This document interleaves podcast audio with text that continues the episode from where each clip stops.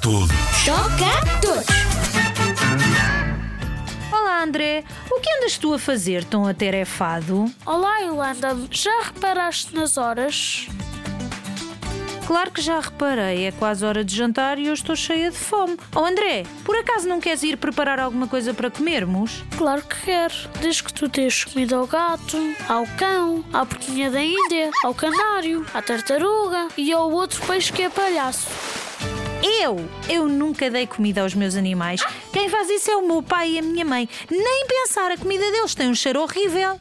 São os teus animais e não os queres alimentar.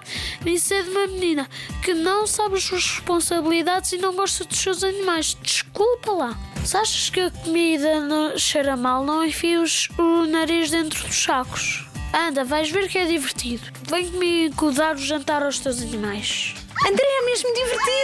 Eles ficam tão contentes quando nos veem com a comida que até me esqueci do mau cheiro que ela tem. Claro, Yolanda! Os nossos animais merecem toda a nossa atenção. Estás a perceber?